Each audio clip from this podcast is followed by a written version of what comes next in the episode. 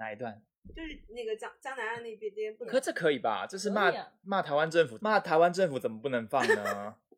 台湾政府、威权政府、威权政府骂一骂，哎，怎么江南岸那段可以在我国放吗？没有什么可以不可以的。哦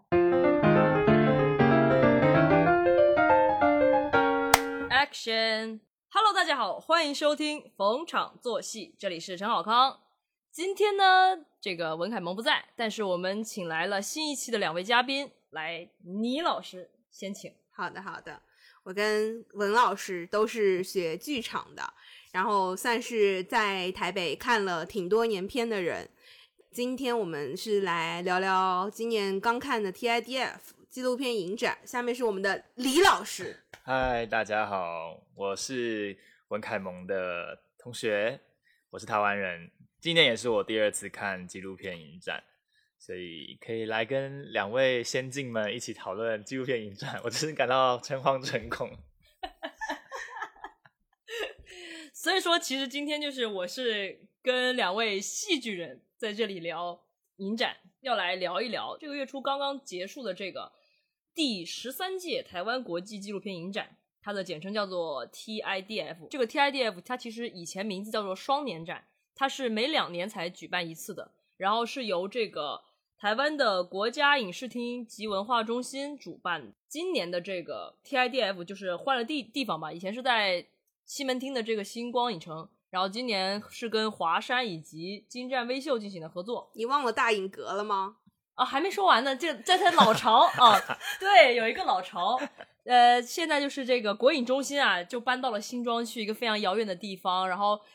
从我家到那儿可能要一个半小时坐公车，还要倒个两三遍。呃，TIDF 呢其实是国影中心的算是什么头牌，就是应该算是金穗，因为以前金穗也是在国影做的金穗奖。但是金穗从去年被划归到金马金马了，金马执委会之后，这个 TIDF 这个展应该算是国影中心的一个头牌了吧，算什么亲生儿子吧，算是。所以今年其实鼻子了。嫡子算是笛子，而且今年是来到好像有史以来参展最多的这个一百八十部，所以说还是我们先来介绍一下这个影展的配置，就是说单元啊，对单元以及它的竞赛。你介绍介绍吧。好，我先介绍一下，我先来给大家介绍一下 TIDF 它整个的形制。嗯，整个纪录片影展它其实也是分为竞赛部分和影展的策划的这个单元部分。每一年的这个 TIDF 都分为亚洲视野竞赛以及国际竞赛，还有台湾本土竞赛。那有一个华语的跨单元的奖项叫做“再见真实奖”，而“再见真实奖”应该也是今年才改的名字。跨单元就是说。呃，可以是台湾竞赛，也可以是亚洲的，然后还有一些是展映的，只要是华语的东西都会被并入到这个再见真实奖，是由单独的嗯评委会和评审团进行颁发。然后另外的两个奖项是台湾影评人协会推荐奖以及青少年评审团奖。除了这个主要的三大竞赛啊，亚洲、国际和台湾以外。剩下的部分其实都是每一届都会有一些专题的策展，嗯，其实每一年有一个特别在地的体现台湾的这个本土文化，像去年就是芬芳之岛嘛，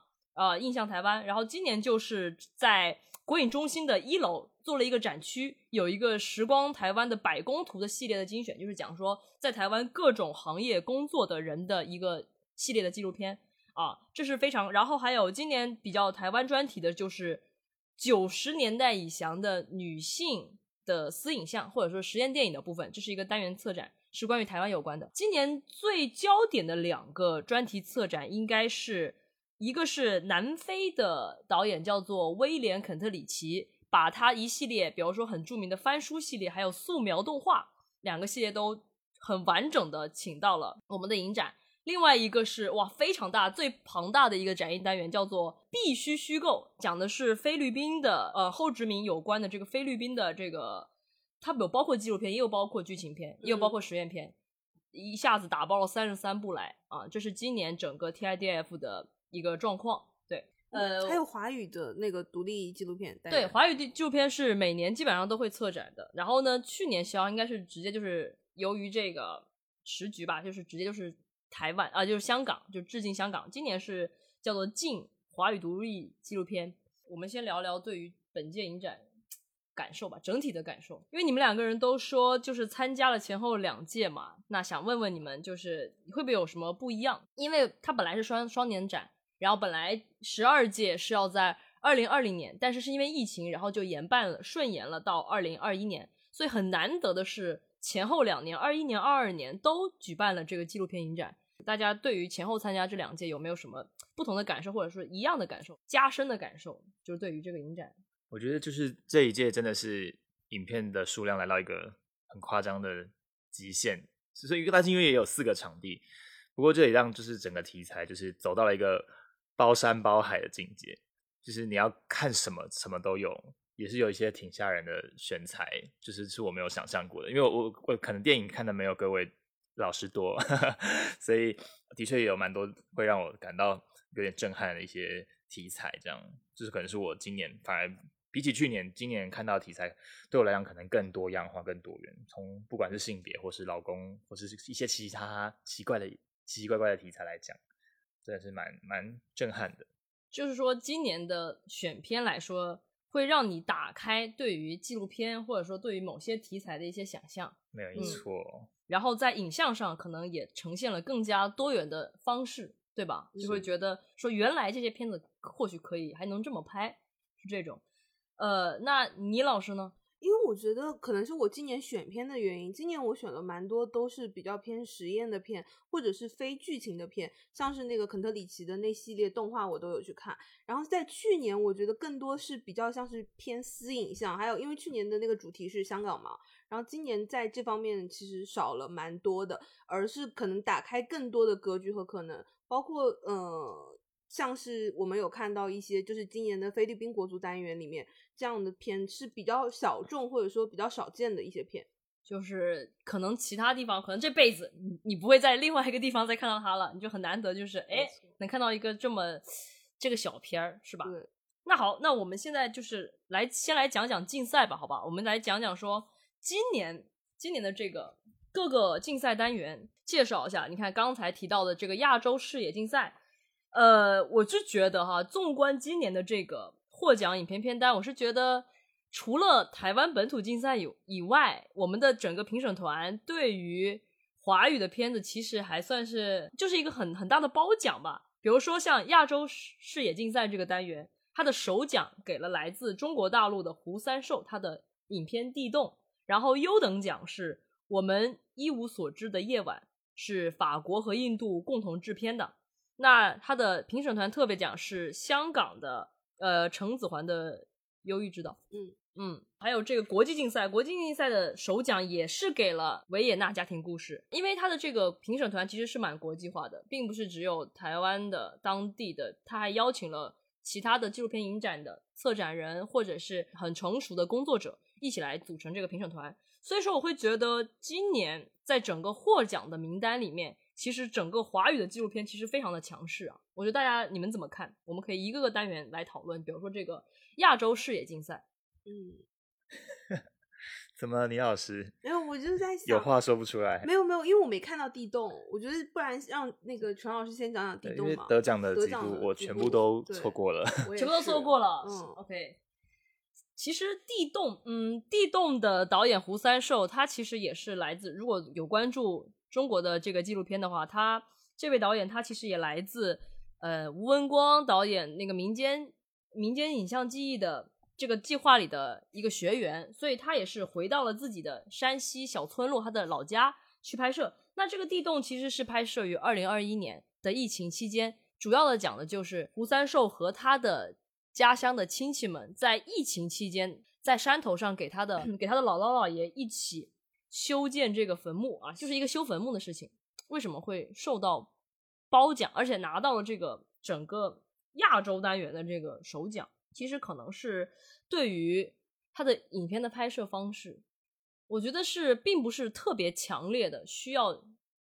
给你们灌输，或者说需要给你们带出一个什么？即使他是在一个疫情的情况下，那我因为我有参加这个片子的映后嘛，就是他其实是很随意的，就是。我的亲戚或者家里的男人们在那里修坟墓，然后我们很随机的，可能会很随意的会谈到，谈，谈到毛泽东，谈到现在，谈到以前，谈到为什么要去城里打工，为什么？就这个，其实嗯，三言两语中带出了一个家族可能近几十年的一种离散史。导演有说，他说别人有问他，你知道在 Q A 的时候，你会发现现在大家都很喜欢问一些看起来带有一些，我不能我不能说这个东西是不是否具有攻攻击性，但是是有一些目的性的问题，就会说那导演如何去看待疫情？那导演说其实没有，我只是把摄影机就放在那儿，我可能随时的摇一摇，给到什么，但是在那个空间里，在那个时空下。在那个村里，就是会有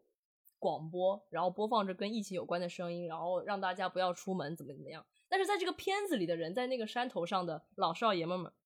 他们也都没有戴口罩，在那里抽着烟，然后讲述着生前身后以及所有人的联系。那其实导演在这个影片当中的位置，可能是相对来说还是抽离一点。就印象很深刻，就是这个影片的开头的第一个镜头，他其实是把这个摄影机放在这个墓里。然后往外去看，去看这些修墓的人，然后它是一个很长的一个镜头，然后导演就补充他的叙述说，哎，那个站在那儿的是是我的谁谁谁，他的人生是怎么怎么样的。从这样子揭幕开始，就预示着，其实这个导演他在这个家庭或者说在这个影片当中的位置其实是相对退后的，他有点像一个幽灵，或者说他的摄影机像一个幽灵穿梭在。这样子的一个家族当中，我觉得是这个片子可能会受到褒奖的一个原因啦。那你们对在这个单元有没有特别，还有没有其他印象深刻的？我刚我刚搜个东西，因为你刚刚有讲就是坟墓这件事情，我刚刚其实没怎么想，但我想我去年在金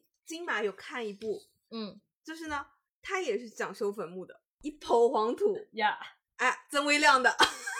哦，一抔黄土也是曾微亮 的。对，啊，对。那那你说说曾曾微亮当时怎么拍的？天哪，他是纪录片吗？他是纪录片，他他是记录短片，他当时入围是纪录短片。因为我那时候记得，我就是当时就是短片拼拼乐嘛，那个时候因为金马它都会几部拼在一起嘛。嗯。然后当时我就是跟那个蔡明亮那部一起看的嘛，还有就是跟蔡明亮的那个呃，今夜不昨夜昨夜不能留还是什么那部？良良夜良夜不能夜不能留。对，然后呢？第一部是这部，嗯，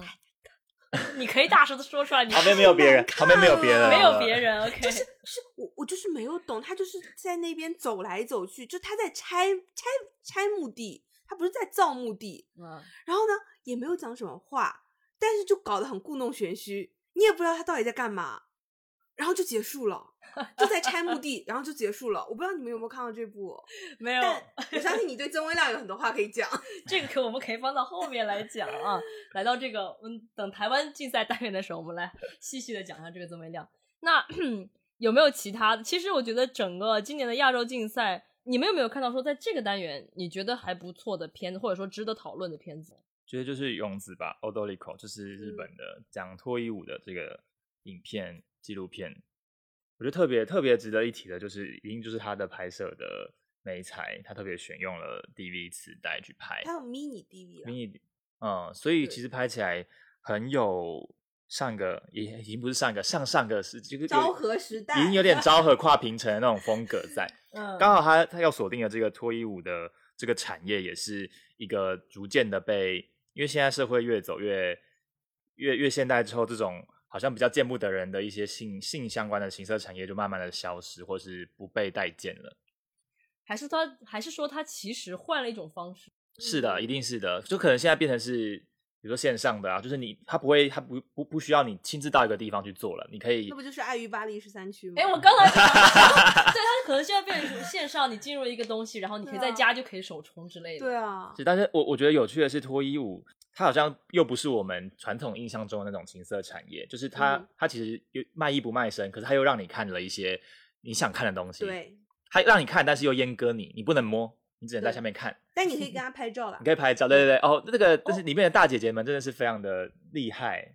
非常厉害。那跟我的想象其实不一样，它是可以塞钱，它不能摸，可以给钱，但不能摸，可以可以可以打赏。对，可以打赏啦。他又没有直接拍到他们打赏，因为他还是很多段落是。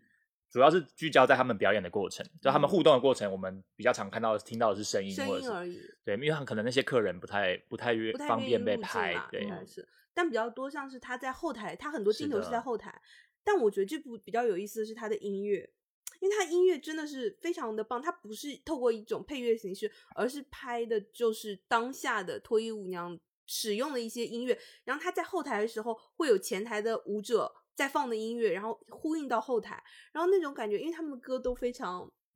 很符合时代感，或者说怎么样，有有一些甚至是大陆歌的日文版，哎，是吗？对我没有特别注意到，但我觉觉得那些音乐实在是会有一种让你梦回上个时代的感觉，嗯，加上这个影像它可。能不是，它可能不是大陆歌的日文版，而是它可能原本就是有可能是日文歌被中国，因为他那时候台湾、香港在就是九零九零年代也有非常多就是翻唱日文，就是很多我们认为就是我们听到的港台的金嗯。曲，其实很多原曲都是从日本来的，张学友唱了很多，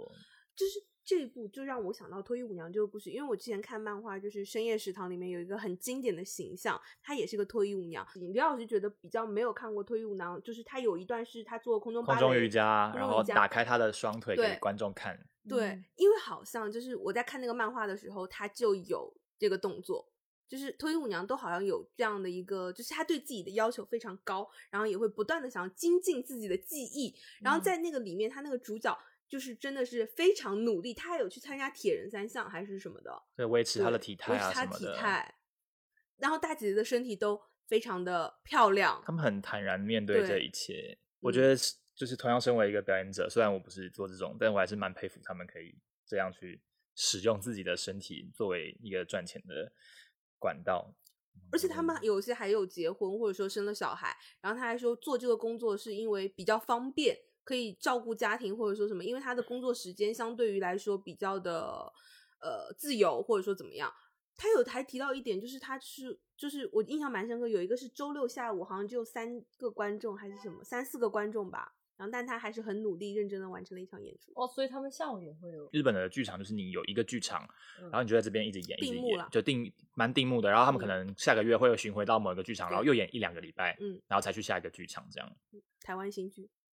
有一点像这种感觉。其实还蛮有意思。所以说，那他这个电影，他除了去展现他们的日常，他有没有说表达某种？因为我看在他的简介里说的是说，呃，风光一时的脱衣舞，他无法去抵抗这个时代的潮流，所以他其实是有讲到说，或者说这些大姐姐们她们跳舞，她会不会有一个日渐消弭，然后他可能嗯不会有再有像巅峰时刻有那么多的客人来之类的。对啊，就是星期六只有三四个对，看起来是这样的。他有拍他们的入场状况，的确也是。嗯其实票价也不贵，我就记得就是5000五千日币，然后他不清场，五千日币大概是一千五台币左右，嗯，哦、然后三百人民币啊，四百三四百人民币这样子。然后他不清场，就是有点像是你看那种二轮片一样，你在里面待一整天都可以，然后会有不同不同的姐姐不同的表演，就这样轮着轮着表演。且姐姐表演类型都非常丰富，有男装丽人的，是的像宝种那种，然后也有像是跳舞的、唱歌的、体操的，非常厉害。嗯，那这个片子为什么叫这个名字啊？哦，哎呦，odolico 就是就是这个俑的意思本来就是跳舞的意思嘛，就是他们对于脱衣舞娘的称呼就是用这个 odolico 哦，是的，OK，哎，我有想到一个，就是我在看的时候，他有一段提到东京奥运会，啊，对，因为扫有有可能跟跟就是所有的这种其实大型建设或是大型盛会一样，都是要举办之前几年就会开始进行扫黄扫黑这件事，所以他们的产业也是受到这个影响，因为这是不受观光客待见的部分。为什么这个反而不是不受待见？你们想说以前这种泰国泼水节的时候，就会有很多的 很多的名媛回乡，对，或者是很多欧美的男人们就是回去泰国寻欢作乐。我想说，难道红灯区这个产业，就是我记得是巴西奥运会还是巴西世界杯的时候，就是他们那个山头的那个贫民窟是要被去整顿。但是我在想，红灯区这个东西，难道不是变相的一种拉，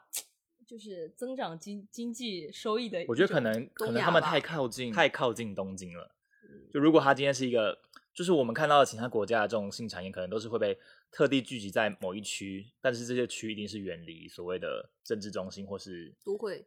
之类的。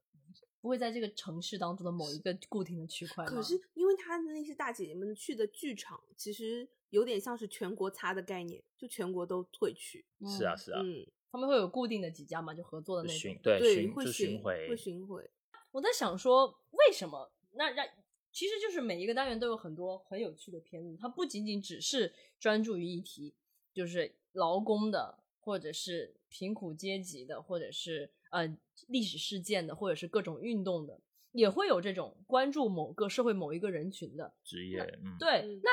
在这个单元当中的二讲啊，《迷雾中的孩子》，倪老师是不是有看？有有有，我就我就在想说，现在的每一个单元或者说影展的一个评奖，它会不会因为每一个影展其实都是有它自己的意识形态的，尤其是像嗯纪录片影展这样的，直面在这个世界上这各种国家、各种民族当中的一些问题，我们基本上是去观察那里的人怎么生活，然后呢再把他们的面相呈现出来，在其中的时候就会有很多根据这个作者他可能有立场，他可能只是非常冷静的把摄影机架在那儿。或者是很长时间的去跟随他们，呃，用自己的方式，用自己的创作的方式去呈现在世界各地的观众的眼前。本届的 TIDF 竞赛单元的得奖作品，其实我们是能看出，呃，一种影展的意识形态的一种选择。你们对于这方面会不会有一些什么想法？哦我觉得这个得到台湾单元，台湾单元更明显一哦，点。台湾我觉得单位更是的，嗯是吗呀我我其实有特别想要提《一公一影》这一部，但我我不是特别喜欢它，我只是想要把它跟台湾竞赛的逃跑的人放在一起比较的时候，我觉得那个我之所以比较喜欢逃跑的人，而不是一公一影这件事会特别明显。但一一公一影大家都看了，就是两位也都看了嘛。然后刚他他跟嗯、呃逃跑的人刚好他他的做法都蛮像，他都是先有访问或是报道的一个书才去改编，像一公一影是改编算纪实文学，然后淘宝的人没有特别讲，但是他里面访问的那个主主角那个逃跑的越南籍的义工，呃，台湾有一个办给义工的文学奖，他其实在里面得了不少奖，但但他他用的是匿名。这几年关注义工的这些议题越来越多，不管是文学或是影像作品，其实是越来越多。看了很多之后，就越来越害怕看到那种只是为了觉得他们很可怜，或是觉得他们需要被关注而拍出来的作品。然后我认为《移工一影》就就是这样的一部作品，因为它里面提到的是一个到了新加坡的泰国移工，然后被骗去卖淫。在台湾早期也是一直有这样的，比如说什么会会讲一些什么越南的被骗来，然后卖淫啊或什么什么，就是会有很多这种标签化或是一些这种想象。当然也不是说这些人不可怜或怎么样，而是你光是把这东西拍出来，并没有办法改善什么困境，或是让大家更意识到什么，大家就只会觉得是啊，他们很可怜。然后它里面用了很多一些，就是感觉视觉化的语汇，啊是的，比如说把在副片上面涂颜色啊什么的，然后把它洗出来。我一开始也觉得蛮有趣，可是他涂的就是毫毫无意义，就是就他的叙述上来讲，就是我本来以为他是要把上面的比如说人像全部涂掉，然后暗示说这些遗工可能在一般市民的眼中是不应该存在，结果也没有，他就是乱涂一通嘛，就是把树也涂起来，把人也涂起来，然后就是干嘛呢？这些艺术家现实生活中的那个部分，或者说拍那个场景的部分，可他这个胶片，然后在那个那个专门的一个一个什么室里面去做这个东西，看起来他的这个东西是没有一个特别强连接，或者说是有机的连接，啊而且他在这个影片当中，他是拍了好多好多那种空镜，各种形式了。我不知道是不是因为他不能拍那个，就是那个义工不能把义工影像录入，是这种原因吗？我觉得可能不是，因为他他可能根本就也不认识这个义工是谁，他可能就是得到了这本书或者这个报道，因此他去拍了这样的可作品。正常的纪录片的工作工作原则应该会是想要去，对我知道他是从一本书来的，嗯所以我当时看完之后，我第一反应就是，或许是看这本书会比这个影片来的更加的精彩。是啊，我觉得这个导演可能存在某一种猎奇的眼光在看这本日记吧。就是对、对对我来讲，我没有得到的得到什么，就是一个创作伦理的问题，就是一个姿态，就是到底如果作为创作者，我们其实一般会认为说，可能是一个自上而下的一个凝视。那怎么样子你去贴近可能阶级比我们更下的人？你一是你不要卖惨嘛，嗯二是你看起来怎么不剥削这个问题。这个就是纪录片伦理的问题了。就是刚刚讲到那个亚洲竞赛单元里面，就是那部《迷雾中的孩子》，也是有一定的像伦理问题，跟去年那部《度日》也是有相关的伦理上的一些，就是创作者跟被摄者所占的位置关系，他到底要不要去改变他们的生活，他到底要干涉多少这样方面的一件事情。那像《移工夜影》，我觉得还有一个蛮大的问题，就是如果说他是不能拍，那就可以像飞雷一样啊，呃漂亮人生漂亮人生嗯，对对对对就是他一定有很多别的方式可以做。你刚才讲的时候，我就会想到，就是对，如果这个人没有办法出现的话，我可以用其他的方式，但是依然是在讲述他的故事。对，你会有很多采访的片段呢、《漂亮人生》就是用动画的形式去做一个记录，因为那个呃被摄者他是到了丹瑞典吧瑞麦还是瑞典丹麦瑞就是到了典丹麦北欧到了北欧，就是不方便出境吧。然后他又是一个就是同志，然后他不方便出境之后，导演就用一种手法，就是动画的形式，但他还是入围是奥斯卡的记录动画记录他都有入围了它都有都入围了。嗯，哎，这是一个潮流。其实我们可以看到，就是动画纪录片其实是现在非常时兴的一个方式，就是跨域，就把这个嗯东西结合在一起。那它有的作用，有的作用是用来它保护，可能是保护当事人；另外一种是，嗯，可能是在一个看起来非常写实、非常一个非常真实、需要真实的这样子的一个东西当中，它用了。动画的部分，有的是全部用动画，有的是在一些影片当中穿插一些动画的部分，去进行一种通感的，或者是更加意识意识层面的意识流的东西的一种想象。有一个创作的趋势，就是会把不同的媒材进行一个嫁接，进行一个组合，嗯，重新的去探讨一一个事件。所以我发现以前就说纪录片好像就是最质朴的，可能是最粗粝的，最靠近真实的，然后动动画可能是最奇想的、最奇幻、最超现实的东西。但是在影像这个东西的发展的历史下，你会发现他们其实进行了一个汇流啊，变成了相结合。对，但是你会发现，如果说动画的部分，它一方面有还原的功能，一方面它其实又有拓增或者是说呃扩扩展这个影像的边界这样子的一个一个方向的话，那它是否又是可以叫做非虚构？它其实就已经有了虚构的东西。我们现在再去看、去定义一个影像的时候，已经没有办法从很直接的就是实验剧情记录这样的方式、动画这样的方式去分割它。但是我觉得就是汇流可能才是影像发展的一个一个方向。对，好，那李老师，你可以就着刚才讲说，我们现在我们因为我们仨都不太喜欢移工夜影嘛，对，那 对，那讲到移工议题，其实你不是其实都一直在这个上面，那为那你讲讲为什么逃跑的人你会觉得还不错？哎，你不是还有看一部，就《东京浪人》也是义工，嗯，啊，对，东京浪人讲的是，可是他比较不像是义工，东京浪人比较聚焦，我觉得是难民，难民，难民。因为他们工作其实是非法的，但他的确讲出了一个比较少被关注到的难民面向，就是在亚洲接待的这种欧洲的难民，算是中中亚中亚的案中亚难民，但是对因为我们一直都会把收留难民或是难民潮这几年的重点放在欧洲或是北呃，主主要是东东欧跟北欧上面嗯，整个亚洲视野其实，比如说东南亚还是一直在爆发战争，那其实东亚或东北亚一直也会有这些所谓难民的争议在。那其实我们也没有，我们一边在看着欧洲发生那些事情的时候，其实很难想象到东亚其实也有很大一块需要被拿出来让大家重新审视的部分。好，跳就是回来纪纪录片的 意义就是是的，是的，你可以看到，就发现哦，我们都在关注西欧或者是德国方面，他们要不要打开国门去迎接这样的战争的难民啊，或者是各种灾难的难民，但是发现哦，原来其实在我们很近的地方，这些人也存在。嗯，我觉得啊纪录片的意义就是带我们去他被认识这些人。选进来是有特别的对意义存而且尤其在现在，可以带我们去世界上更多的地方。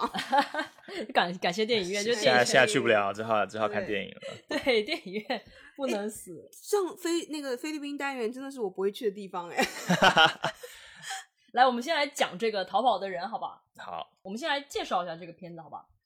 这个逃跑的人，他像我刚刚讲到的，这是呃曾文珍导演，他其实也是拍了不少，她算是一个蛮资深的女性纪录片导演了。她这次锁定的这个主要是两个主角，但是更聚焦在一开始是一个叫草云的逃跑的越南女性移工。呃，另一另一位是另外一个越南籍的男性移工，那其实比较聚焦在在台湾逃跑的移工的状况。那越南比起其他在台湾的移工来说呢，他们他们要来台湾工作背负的中介费，也就是他们这些中介费其实他们自己出不起，他们的这些贷款其实对他们来讲是一个很大的负担。所以如果他们在选不到呃适当的工作，或者是遇到不不好的雇主的时候，越南籍的移工逃跑的比率也是相当的高。先先澄清，就是不是贴标签，而是这件事情一直没有办法被解决，因为中介费不是台湾能处理的问题，就是他们自己母国的问题很大。你回到这个影片上面来讲的话，我会觉得特别有趣的是，他长期的去追踪了这个草云这个女主角。他在台湾工作了将近应该是十十几年。他逃跑之后，在台湾还待了可能十年左右，中间其实经历了很多事，包括他自己身体出问题，然后或是他家里的经济又出了状况，他必须要有更多的弟妹来台湾工作。因为我觉得他聚焦在一点让我特别感兴趣的是，这个原本被我们视为可能是弱势的逃跑的移工草云身上，他开始。去组织一些越南籍的同乡会，或是去组织一些人道救援的组织，为比如说越南中部发生的水灾募款，或是在台湾因为工作遭受意外的同乡去募款，让他们可以有一个暂时的安置，甚至是比如说因为工作意外而呃身故的这些同乡的人，去帮他募款，让他可以比如说让家人过来把他们的骨灰带走。那我觉得这是一个呃相较之下很特殊的题材。他不是单纯只是在讲说，呃，义工被欺压了很惨，或者说义工应该跟雇主培养出怎么样紧密，呃，如朋友般、如家人般的感情，而是让我们看到了原来被我们视为弱势的这些族群，他他又是双重，他是女性，又是又呃又是义工的这个身份，怎么样去赋权他去看到，呃，我这边讲的赋权是 empower 的那个赋权，让我们看到在有限的力量跟资源底下去。试图改善身边的环境，去帮助身边的人。我觉得这是这一个逃跑的人里面，相较于其他我看到的，不管是移工的纪录片或者是剧情片里面来讲，特别令我感到有兴趣的地方。那另一点当然就是，呃，另一位主角是一个男生，他在台湾创作了很多画作，就抒发他的情绪，因为他也是到处，他一直逃跑之后到处换工作，然后终于才找到一个稳定的工作。其实我觉得他的画作蛮有趣的。是是是值得一看的。然后他把这些画作，他在他离开台湾的时候，全部送给了曾文珍导演。他就说：“我在台湾的时候，因为不开心，因为生活苦闷，所以我做这些创作。可是我现在要回家了，我很开心。那我就把这些全部都留给你。那这些作品其实现在在那个台北当代美术馆有展出，就是对。所以看完之后，其实，在最后的映后。”曾文正导演也有跟大家提到这件事情，那我也我也觉得蛮值得再去看一下那些画展览，就是这个画配上草云的一些，因为我我我说过草云是他是得到了那个很多义工文学奖的作品，他又把它做出一个新的展览放在那个艺术馆里面，是蛮值得去看的。所以就是草云得到了相当程度工会的帮助，后来也成为某种程度上工会的领导，或者说是。工作人员，他其实呃，他其实一开始没有得到什么工会的帮助，他有像真的是自力更生的活下来之后，他才愿意，他才想说，那我要去帮助那些没有办法对比我可能比我更惨，没有办法为自己发声的人。我发现很神奇的一点，虽然他的中文片名叫做《逃跑的人》，但他的英文片名叫《The Lucky Woman》。对，我觉得他这个 “lucky” 用的其实这个很巧妙，就像一个像草原里面的女女性义工，她是一个诗人。他创作，然后呢，这里边男性与愚公愚公维新，他是一个画家。为什么逃跑的人的观感给我们的感觉，他不是卖惨，不是剥削，或者不是嗯带着导演非常强烈的意识，我要去一种窥私的这种东西，可能就是因为这里面的两个主人公，他是很有生命力的，而且他可能在历尽了一些艰辛之后，要么就是他保持一种生活上的一种乐观主义，要么就是他。还在物质层面，他获得了某种小小的收获或者满足，在这一点上，其实是怎么讲，会有一种感觉，把他们赋予成，就还原成了两个人，而不就是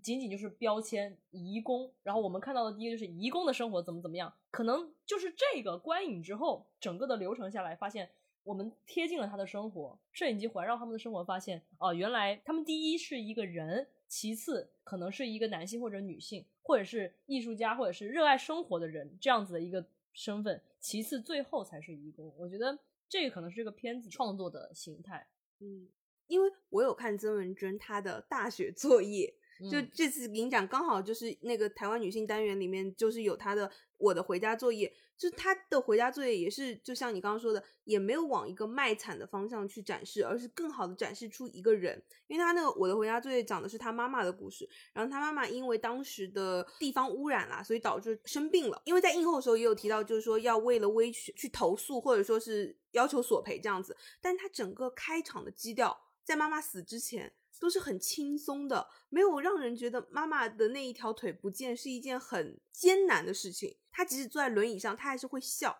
然后会去捉弄人，或者说怎么样。当然，他那个故事里面，他爸爸也得了癌症，可是看起来都没有那么的苦。当然，我也觉得是不是某种程度上是他所得到的一种教育和培训，没有让他往那样子的一种创作方向去走。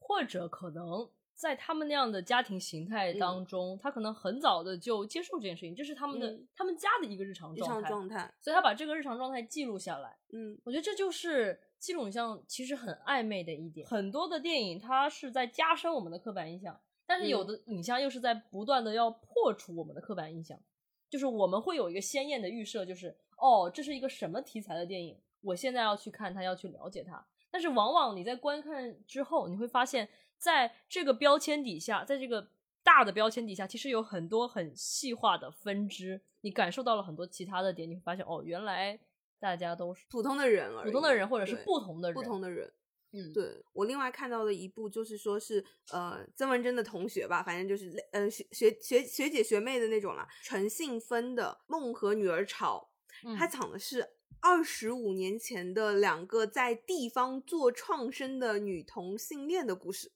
什么什么生？地方创生什么叫创生啊？就是有点像是做社区营造，社区营造以前比较像社区营造，哦哦哦现在是更更广的层面的。对，因为内部就是他是二十年前，他嗯们两个已经是走到了就是交往这一步，然后呢，各种的一个影像私影像记录啊，因为他比较偏私影像记录，然后他觉得纪录片很像剧场，因为在拍纪录片的时候，我们都要回到一个讨论的空间，他们在讨论如何再把故事还原成一个人也好，还原成那种。一个状态，而不是说是要很深入的去挖掘某些议题，或者说是挖掘什么。因为我看那个单元其实被贴了一个很明显的标签，是女性这个标签。嗯，它是说女性电影，可是，在你拍的过程中，你不会被女性这个词所框列，而是你很清楚的记得那个主角的名字，她叫玉影，就是我到今天我还能记住她的名字，哎，这这个名字有什么特别神奇的地方吗？没有，就是他是一个很可爱的人，你记住了他是那么可爱的一个人 OK 是对，就是这样哦子，，就是你不是仅记住了他是一个干什么的人，你不是仅记住了他是一个义工，他是一个什么，好像是真的认识了对他一样。像认识了一个朋友一样，是啊，他的我记住了这个人的名字、嗯 o k 蛮有趣的。所以就是纪录片到底是在做什么，或者说非虚构影片到底是在做什么？是关于讲关于人的故事，它并不是为了投案、为了招标，然后你要去过度去引渡一个议题，对吧？我觉得这个开场 再来聊聊，对，非常的意味明显。对然后那我们现在呢，就顺着这个移工哈这个问题，就来讲讲今年的这个台湾竞赛。不管是亚洲竞赛或者国际竞赛，可能离我们还稍微远一点，但是呢，台湾的创作人在台湾的奖啊怎么发的，我们来讨论一下。我觉得大家应该是不是都摩拳擦掌，想要聊聊这个台湾竞赛啊？我先来讲一下台湾竞赛今年获得表彰的这个三部作品啊，今年的首奖是来自廖克发的关于二二八的新作，叫做《野番茄》。第二个呃优优等奖是这个许哲玉的事件现场制造，而且这个事事件现场制造呢也入围了今年金穗奖的实验片。他有拿到影评人这这次的影评人奖，对不对？嗯，嗯，对。然后这个第三名评审团特别提及，叫做《K 的房间杠关于世界的创造与毁灭》啊，这一部其实也是一个非常眼熟的片子，因为它获得了去年金穗奖的最佳实验片，所以说可以算是很神奇的一点吧。就是今年的台湾竞赛三个奖。有两部严格来说其实属于实验片的范畴，只有一部啊首奖是给了非常重的议题，非常大块的啊讲二二八的事件的野番茄。大家对于这三部片的获奖有什么有什么？因为我没有看野番茄，我也没有嗯看野番茄，我是唯一看了野番茄。那就让对嗯就让陈浩那康先后面两部呢？后面两部大家应该都看了是吧？另外两部是事件现场制造跟 K 的房间。对，天哪，我自己可以先说嗯，其实啊，因为 K 的房间去年金穗就看了，嗯对，的的确是呃去年金穗他们有他有得奖。我自己对于他选择使用的，他选择的主题跟美彩，我都觉得还蛮有趣的，但我觉得成果并没有让我那么满意。嗯他是用什么媒材呢？他选用了呃呃，在白色恐怖下的一个政治受难者叫柯奇画的，他编他他当时被关进呃绿岛监狱之后，他就开始，因为他原本就是一个呃教学的英文老师，他就开始编了呃给台湾人的英所谓的英汉词典。那这个导演洪伟林呢，他在发现他在这个事件里面，他重新去找出了这个科奇化编的新英文法里面的很多，我们知道这些呃字典里面除了给出一个字词的解释，还通常还会给一个例句。台湾真的会用新英文法哦，这本书现在不会用了啦，但是在当年，它的的确是一个蛮普及的呃一个字典。那个时代的也不是字典，它就是呃有点像教科书文法书、文法嗯书。那他在里面发现了很多的句子，他会他认为可能是科技化借由这些句子来呃寄托他在狱中对外面的，比如说对自由的渴望、对家人的想象，或甚至是对政治上面的某一些呃抒发。他利用了一个编文法书的方式，规避掉所谓的审查，被规避掉那些敏感的方法。那他重新把这个东西找出来。当然，我觉得这或多或少，呃，绝对是有导演自己的主观意识存在。但我会认为，呃，把这个文法书重新的组合出一个意义，这件事情我是蛮蛮喜欢的。不不满意的地方，反而是我觉得他的批判力道太太低了。他好像只是告诉我，哦，我发现了这些英文法书里面有这些东西，就没有然后了。然后就是给我们展示，就是把这东西念出来，对但是具体跟这个白色恐怖的连接，或者说这个人它一定可以组合的更有趣，或是更更有，因为我觉得现在有一些纪录片也会看起来有点像剧情片的，就是它的情节或剪辑会使得它变得很精彩。形式和内容上的落差。是的，就是这个这个，如果他真的发现了这些事情，那他一定可以剪成一个非常精彩的 作作品。那不就是有点像是我们看到的，就是用新闻影像剪出来的那部《折腾》和折腾，说白了就是什么？说白了就是这部片它非常的无聊，我们就在看一个男的在那个翻书，然后念那个词儿，然后他这个片长是多多十五分钟，十五分钟，就我觉得是，如果你要搞实验片，我希望你有一框的形式，而不是一个形式，或者说它这个东西需要有发展，会有会有像黄邦权嗯，他去年火车经过的时候，你说拿一个照片，然后那个照片拍完之后，他去追溯拍照片的时候那个东西，那可能就它就是有一个一个一个前进，就是这个叙事链条，不代表说嗯旧片嗯大家都说那个实验片里面可能是抛却叙事的，是没有叙事的，但是希望的是，要么就是那个链条，要么就是那根剑，要么就是你的形式。我们想看到的是它有变化嘛，它是有发展的，而不是你出来一分钟我就已经知道你在干什么了，可是我还要看你后面十四分钟的表演。是啊，黄梦泉可不只是就是去找这么简单啊，他在嗯影像的处理上，包括是那种他也是做了很多功课的呀。所以说，